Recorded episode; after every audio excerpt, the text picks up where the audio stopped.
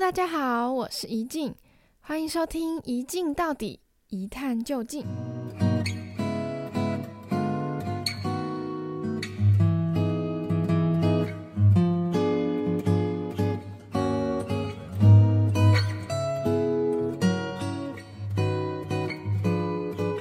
我这个节目毕竟还是一个做辩论为主轴的节目嘛，虽然后来那个偏离轨道了，对，但是一开始的目的是这个。然后，因为我从高中就是一个在辩论路上跌跌撞撞的人，不是说很厉害，但有一些经历，这样。然后后面几集我想要跟大家讲一些这种经历啊，然后辩论路上遇到的一些事情，刚好找到了一个也有一样经历的人，那就是今天的来宾。Hello，大家好，我是阿芳，然后跟一定是大学认识的，没错。我们都是从高中都就在打比赛，但是大学才在中正辩论社认识。诶，你也是高一开始的时候就打比赛吗？是被拉去还是什么？就这个还蛮好玩的。嗯、就我那时候国三升高一的时候，反正有大把大把时间可以耍废，嗯、我会报超多个营队。然后那时候参加司改会的营队，司改会营队是每年主题不一样，就这么刚好那年主题是打辩论。哦。营队内容让你们参加一个比赛的感觉。对对，营队就是最后他最后一天有一个发表的环节，就是打辩论。嗯。然后我们那时候那时候通奸罪还没有除罪化，是打通奸除罪化。哦，哎，还对那个时候来讲还蛮早的，高三我们国三。对啊，我们国三升高一的时候，那时候这件事情的讨论还没有这么热烈。嗯。所以也就刚好就是，因为我本来是小时候是练演讲的。就我参加完比赛之后，觉得哦，好像除了演讲之外，讲话这件事情有另外一种发展的管道，真的是开出了另一种啊！我记得哦，大学听到你就是法律系嘛，我觉得你跟后来读法律系应该跟就是辩论很有关系。其实我觉得多少有诶、欸，就是诶、嗯欸，但我念想要念法律系这件事情，不是打辩论后来才确定的。就是我以前国中的时候就隐约有一个感觉是可以念法律系，oh. 然后后来发现就是辩论也会，不算我现在都觉得那是粗浅的认识，但是就会确实会碰一些法条，然后会想一些关于这些这类型的事情。很粗浅哎，对，那些考试什么的比。对，但是就那时候，而且会多少觉得好像有一种身上的正义感，可以在这个这种这个系所或这个领域实现嘛。不过我后来觉得有没有办法实现是另外一回事。真的吗？法律系会教你正义感吗？我觉得是进来之前的想象，oh. 就是你总是会觉得说，好像你要真的懂了这个东西，然后成为，比方说有掌握这个知识的人之后，oh. 你才能够真的实现伸张你想要的那个理念。对，然后而且我那时候去，就我参加过法律营，然后那时候请一些法官之类的，听他们讲话的时候，就会觉得好像有被感动。然后后来我又觉得哦，思考法条什么的，好像跟辩论社也蛮像的吧，不然就去一下。结果后来误入。对，后来就还真的因为这样就念了中正法。而且好像是也是辩论的经验，然后可以申请特殊选材嘛。哦，对啊，完全就是不管是因为申请特殊选材，还是申请特殊选材之后因为辩论上，都是因为辩论。因为我那时候申请特殊选材的原因是。学测前大概一个月的时间，嗯、然后我们要去打市中辩，我就在心里想说，你如果读书了，对，我妈就跟我说，可是你确定吗？真的要去吗？没有学校怎么办？我想说，那不然我们另辟蹊径，有一个别的办法。然后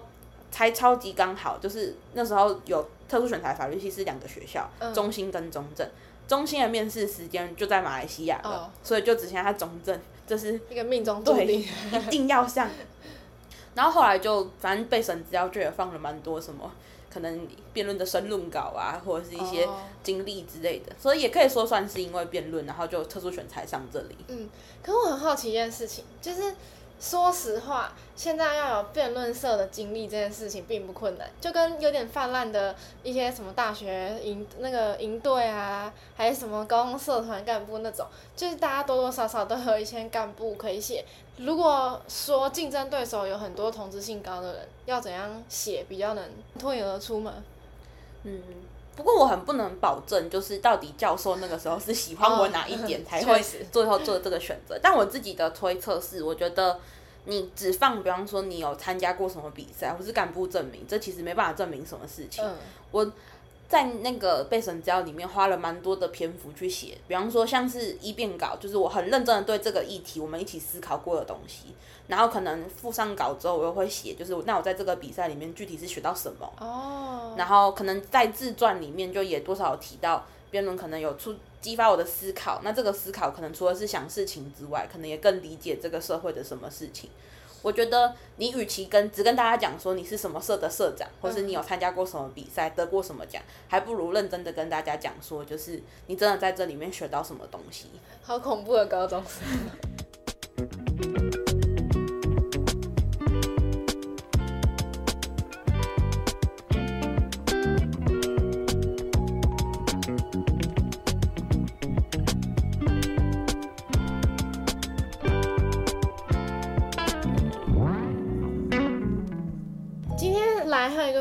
重要问题就是，很多时候你可能觉得你在看一个议题，看够多新闻了，或是一些基础的资料之后，但是当今天这个事情有一个新的进展，就是可能一些社会案件或新闻的时候，然后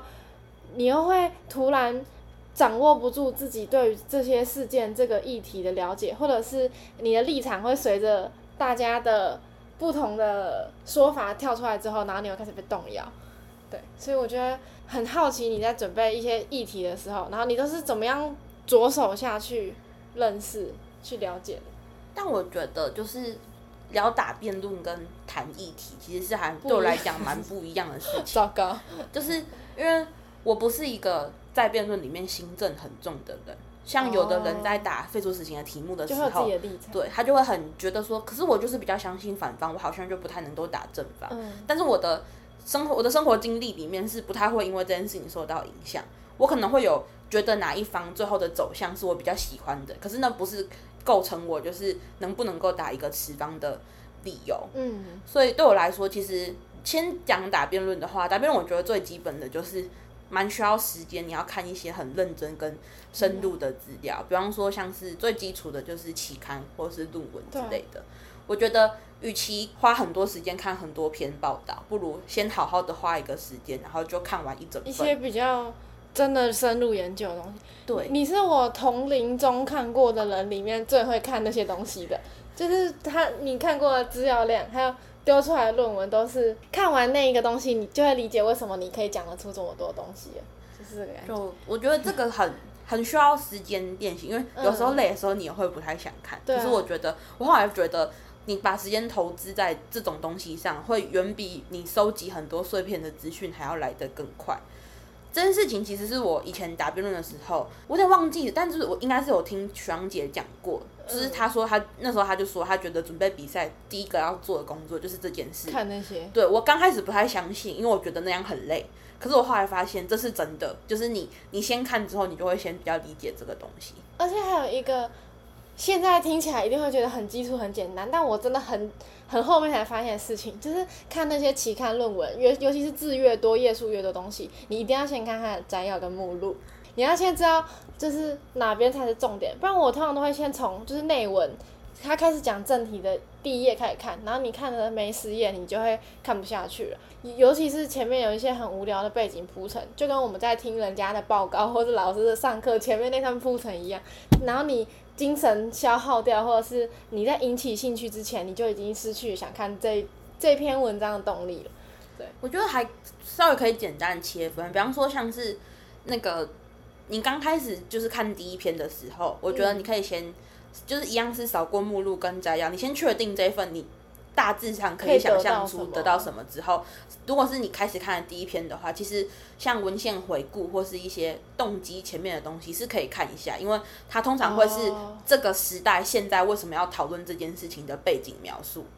可是如果到后面你开始发现说，其实你只是需要更多的资料，或是你要看不同的研究的话，我自己比较偷懒的习惯是从结论看回去。我先看结论，确定你的结论是重要的，或者是你的结论是。下的是精准的，嗯、我再回去检视检验你的这个结论是怎么来的。因为结论会包含着这篇文作者的一些立场，或是他针对长那么长篇大论的问题分析，最后的一些解决方法。对，对，所以你从结论可以大概猜得到他前面会写什么。而且我觉得还有一个，就是如果你还有再更多时间或有更多力气的话，还可以再做的事情是，你再回去检验他的小结跟他的结论中间的差别是什么。因为小结通常是他这一段研究完之后，比方说如果是量化的话，就是他马上解读完，就是这个。资料或是这个图表发生了什么事情，嗯、可是到了结论的时候，他可能就会需要更综合，比方说前面的一些社会脉络，或者是实际上他这个人他心中的立场之后，所以结论跟小结有时候会是有区别的。我要想象一下，还是你有什么？你有想到什么例子？我觉得，比方说，嗯，有最简单的量化，就是在我们在讨论研究不一定精准，其实就很容易发生这样。比方说，像是含糖饮料水，就是你。喝含糖饮料到底会不会对你的身体造成疾病上面的风险增加？嗯，然后小杰有可能是，他小杰的结论有可能会是没有增加，它就会是一个看起来很好像很强的一个结论资料。可是实际上你再往后推，你看到真的这整份论文结论的时候，它有可能告诉你的事情是会有这个没有相关性的这个结论，有可能是因为一些额外的因子出现的，然后他可能就会在结论的时候告诉你说那。其实这份这个资料，它可能还要多考虑一些什么，因为像是研究缺陷啊，或是研究未来可以改进的方向，也都会放在结论，所以就会有这种双小结跟结论之间的区别。有时候很难讲哪一个比较精准，哪一个比较对，但是稍微做这个比较，其实会是一件有趣的事情。好可怕啊！这个东西细节到我完全不会想得到。他当你要看二十篇的时候，你会发现这样比较快。说哦，从结论看，其实会，你就先确定这份有有没有需要用到。非常聪明，非常实用的方法。哎、欸，在你刚刚讲了那么一长串，我先让大家就是先传一下。你看，很多人听 podcast 都会开一点五倍速，但我相信这一集你们没有办法。哦，你刚才讲这段的时候，我还想到一个，我好像可能从大一吧。跟你一起打比赛，第一次是大一的时候，我就发现了一个很酷的事情，就是你在讲每一件事情的时候，你的用词都会精准到我甚至想不出来第二个适合取代的词汇是什么。然后或者是它不是一个我们平常在聊天的时候很容易提到的用字，但在你的脑海库里会很轻易的取出来，不知道怎么办到？我觉得这个，但我真的觉得这也是冥冥之中的影响，嗯、就是。你你有你也有去南满，就是一个辩论的营队。那个我们去的那一届的时候，裁判课是淡江的一个学长教的，就是小侯学长。嗯。然后他那个时候讲课的时候说，就是他说有时候你东西讲不出来，不是因为你不知道这个事情长什么样子，是因为你脑袋里面的词汇库不够。嗯。所以他那时候其实有教大家一些细节的方法，就是你要怎么累积脑袋的词汇。我那时候不相信这件事情是做得到的，我也没有真的系统的去做这件事情。但我后来印象很深刻，这件事就是他真的有讲说你的词汇这件事情是可以帮助你理解跟让大家理解你在讲什么事情的。嗯，所以我后来就是我虽然没有照他的讲的那个方法做，可是我有意识到，就是说哦，原来其实好像不同的词可以代表的事情就真的不太一样。我觉得这个也有一点影响，就是我我后来再回去想，我觉得那门课我当下觉得，嗯，他这样子讲，我也不会这么做，是不是没有用？可是如果你把某些东西真的放在心上，或者是你其实就是有印象的话，好像也就会影响你生活中的一些习惯或是改变。而且我觉得这件事情在大学的时候会还有一点点明显是，就大学的某些课讨论一个议题的报告会远比高中那种粗浅还来得更深入，然后有的时候。嗯、呃，有些同学他们的哦，我觉得哲学也是，哲学又跟社会议题不太一样。有些讨论东西不曾出现在你的生活中，但他又会讨论的很深入。然后很多时候，他讨论到一个太高的境界的时候，就会有一些人跟不太上。然后我发现。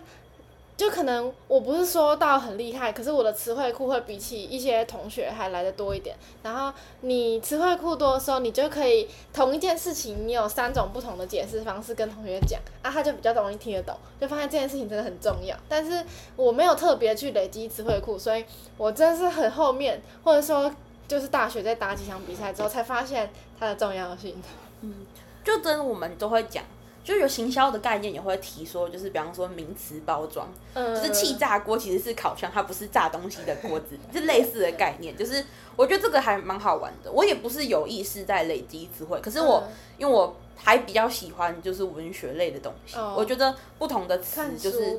对，确实在某些很特别的语境里面会有一些很特别的效果，所以。我后来也觉得这是一个好事，因为你有时候那个人他可能很着急想要跟你讲什么事情，但你听不懂，或者是场上的时候他其实很急着要解释某个概念，可是他解释不出来，你们的讨论就没有办法往下去的时候，抽换一些用词让他觉得哦，好像这个词是对的，就是好感觉也有一点帮助。那你帮他补上他需要的那个词，对对对，就拿去，对，就是你要讨论的是这个，确定了，那我们再往下这样。哇，那你人好哎，还会帮对手解释他的东西。因为有时候你也急着要得到他的回应，你要下结论之类的。啊，还有一个好好想到好奇的，就是在准备比赛、准备辩题，或是认识社会议题都好，一定会有我们这个年纪、这个阶段对我们来说太难的题目。你有没有遇过那种你觉得是魔难、魔王关卡，然后很难很难克服的东西？哎、欸，可是真的在打辩题的时候，嗯，就是我有，我通常会判断我喜欢或不喜欢。可是很难的话，倒是也不那么一定。我觉得高中的时候可能还比较容易，比方说像我自己是很不喜欢特区类的题目，比方说博弈特区、哦、或是色情特区。对，因为我觉得特区这类型的题目，其实它的现况跟可能准备要做的政策，其实那个分界线很模糊。嗯，所以它的讨论会，我一来是我觉得陈腔滥调，二来是其实很累。对啊，对，但我现在就是我最近新的理解是，就是在辩论里面，我们常常会讨论政策性命题或价值性命题。政策性命题通常就是我国普通刑法应废除死刑，价、嗯、值性命题如果长得比较特别价值的话，可能就会是相爱在于天长地久，还是曾经游泳之类的。嗯嗯嗯。我现在不喜欢的题目叫做用价值的命价值性命题的方式包装成政策性命政策性命题。比方说，就是我们要讨论就是。呃，诈骗防治里面可能它有分，比方说刑事责任变得比较高，嗯，又或者是我们要做更多的事前的金融上面的管理措施。那可能实际最近大家如果有听过，就是人头账户罪，现在三读通过了，嗯，然后我就会觉得说，你要讨论这个题目，如果只是要你就想讨论人头账户罪的话，你不如就讨论说，那我们要不要增订人头账户罪？嗯，就先不管它实际的内涵是什么，但现在有一些题目会，它就会。动的比较取巧一点，比方说，可能诈骗防治中到底是金融监理措施更重要，还是这个增定刑事责任更重要？没错，就是他好像是给你价值取舍，可是你又不得不讨论很多政策实行的时候需要实际考量的那些东西。对，我觉得这种题目的落点非常的麻烦，跟就是这样子讨论。我当然，我觉得不否认他可能讨论有他的实际上面的意义，可是有时候其实有点难看出就是这样子出题的理由是什么。而且如果说是那种比举办比赛的大会或者是裁判，他们都怎么理解这个辩题的落点？对啊，就是我觉得这也会很难。所以我现在有点忘记，但是去年有严正杯的题目就是也是啊，他在讨他在讨论要不要那个。吹哨人条款，嗯，可是他就是也是出成，就是把它包装成是价值型命题的方式，然后我那时候就不是很喜欢，因为我觉得这样讨论其实，对啊，就是没有什么意思。哇，又是一个我没有我没有想象到的答案。这我也是比较大遇到。我脱离辩题辩圈太久，哎、欸，可是我觉得我有一件事情还蛮乐见，是高中打的题目都是比较呃传统一点的，坦白讲，就是。除了刚说的那些什么死刑、安乐死跟特区那些很常见之外，还有像之前打过那个外籍移工中介，然后还有罢教权，就是老师的罢工权，都会是一些可能比较普及一点啊。虽然说可能考量到高中生的能力不能太难题目，但是上了大学之后，我会发现，哎，其实现在有一些高中生的题目好像越来越好玩，像我最近看到一个是什么？离婚要不要有三十天冷静期？嗯，那个是高中还是大学的比赛？是苏州杯，是高中的比赛。嗯，嗯，是高中的。然后它的价值性命题好像也是跟婚姻有关的。对，它是好像是说，如果在爱情里面你有一个黑历史，但要不要让另一半知道？嗯，就是我觉得可能是在定题目的大家对于辩论开始有更多想象，就不会只局限在那些很传统的题目里，反而把一些更贴近我们或者是更有趣的东西放进来，就是这样比赛最直接就是会好玩呢、啊。对，好玩不好吗？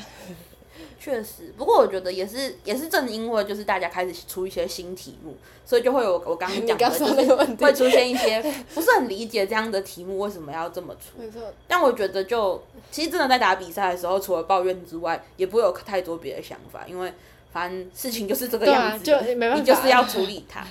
然后可能你打完之后会发现它真真的有它的意义在，那也说不定。那你觉得刚那个有意义吗？什么金融犯罪？那个我问，那个是斗六高中要去打的比赛的题目，我问一下斗六高中的人。那、啊、你有没有要去带那场啊？我现在不太喜欢，就是事前帮他们架好论点，或是就给他们一整套完整的东西，因为。我是实话实说，就是我觉得我自己的过去接受的经验里面，有一段时间是都是这样子的。就我高一到高二，可能就我高中的时候，其实比较多时间是这样。但我后来觉得那个在转型成就是你要可以自己处理比赛的那个过程是很不舒服。没错，没错。我以前都还在接受学长姐灌论点，而且就算你想要试着自己讲也没用。他们就会对他们会强制，然后突然有一天你要会架论点了，你突然会就很像直升机父母突然放手要你，要你这样讲好话，你要独立了，对，你要自己出事了这样啊，中间那段过程要去哪里了这样？对啊，我后来觉得就是我自己那个过程中，我其实一来是我觉得很不舒服，因为你要就像你十八岁不会就懂得如何爱人是一样的道理，确实，或者是那个过程中，我觉得。如果你其实还有人陪你的时候，你没有学会你要怎么样自己生出一套可以操作的架构的话，没有人陪你的时候，不就会比较孤单吗？没错，你突然就要自立了，而且身边还不一定有人可以让你求助。对啊，所以我现在呃，而且我也很忙啦，所以就比较没有时间灌他们一整套。你你刚刚讲就是你高中那段，就是还没有办法自己架论点的经历的时候，我就想到我们之前也出现过。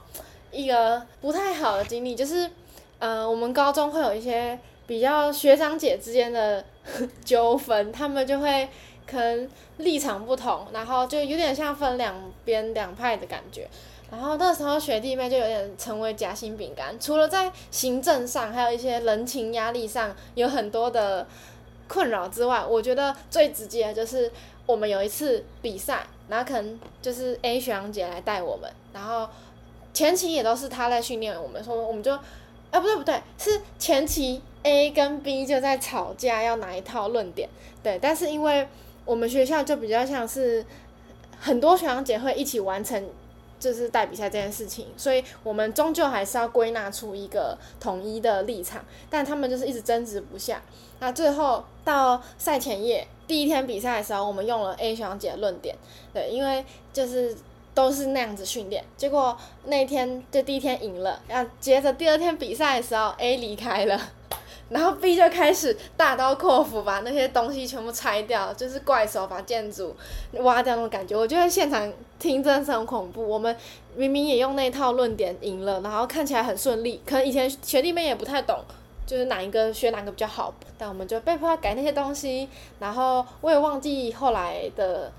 结局是什么了？但就是一个非常印象深刻的经历。哦，这听起来确实是蛮恐怖的。对啊。不过我在高中的时候，我们学校是很习惯前一天晚上才订东西的。嗯。可是我们的学长他就还，有一一来是我们没有那么多人，就是就一两个，可能组带通常都只有一个。嗯。二来是就是他会问我们说，那你觉得这个可以吗？他会觉得让选手知道自己可以或不可以，所以、oh. 听得懂就听得懂，那可以操作就是可以操作，有时候不行就是不行。那、啊、如果说不可以，是重加一套。嗯，我在的时候还比较没有发生过重加一套的那个状况，嗯、我会弄懂他为止，会 懂就是 我会说，那我多讲几次你听看看。我觉得高中我是不懂也要装懂，至少把那个说法背下来，这样。对啊，就是我们那时候会。我们学长他就一个人，他就坐着，然后跟我们台下，就是我们就可能三个选手，嗯，他就跟我们稍微打了一场练习赛的概念，然后他但那个工作其实也就是确定我们知不知道什么基本的东西要怎么回，或是说法可不可以讲好，就其实其实也就是这个样子而已。哦，不过我拿比较大的就是杯的时候是一个学长，嗯、在更之前是另外一个学长。然后另前面那个学长，他就是真的都是比较用灌的方式，我觉得那个灌的方式对我来讲不太好。可是后面这个学长，他其实会花很多时间跟我们沟通，嗯、或者是他真的会对，真的会让我们弄懂，而不是很死命的要把某些东西灌进来之后。我后来觉得他那个前一天晚上才订东西，其实也是一种训练啦，因为你要在短时间里面理解东西。我喜欢那样学长姐，我们都叫他就是叫师傅，就是。确实可以走到现在，也是他带的。我们想讲的东西实在太多了，然后当然原本也预计跟杨明芳可能会有两集，剩下的东西下一集继续。好，我找到了。好，那我再来要推我要推荐的康姆士乐团的《你要如何我们就如何》，然后我很喜欢这首歌里面还有一段歌词是就是嗯，遥望着宁静的夜空，你指着想想去的星球。嗯，然后它中间会有很多次是跟你说没关系，你要如何我们就如何，就是我很喜欢那种，好像有一个人陪你，然后他跟你说你想要怎么样就怎么样。我觉得不管是在社会议题或者是辩论里面都是，就是你会拥有一群身边的伙伴，然后你跟他们说就是你想要做什么，或者是。我可能像我是我都在按三遍，然后跟他说，那你前面要帮我完成什么事情？他可能也不见得有没那么有自信，或者他可能也还是会很紧张，可是他会跟你说好，好，我努力。我觉得这个感受在那个当下其实会很深刻，就是有一群人在陪你完成一件事情，然后他们愿意相信你做得到，因为他们站在我前面，他们一定相信我可以赢比赛。那我站在他们后面，我也让他们相信我可以赢下这场比赛，他们也愿意帮我做好前面该做的工作。我觉得那就是一件很美的事情，所以你要如何我们就如何，在辩论场上也是，就是你想做的，我先帮你讲了，那后面该你讲的话，我等你来讲，这种感觉。OK，让这首歌陪着大家度过今晚吧，拜拜，拜拜。遥望着宁静的夜空。哦哦哦你指着想住的星球。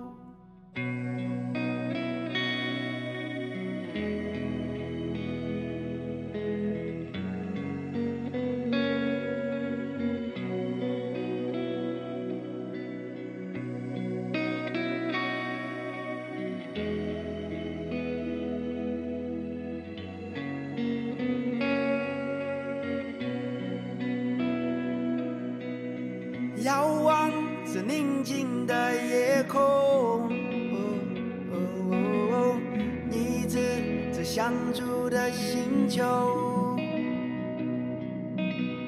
嘴角在勾勒着温柔，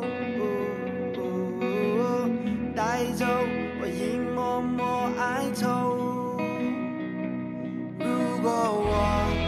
我是说如果我。想牵你的手，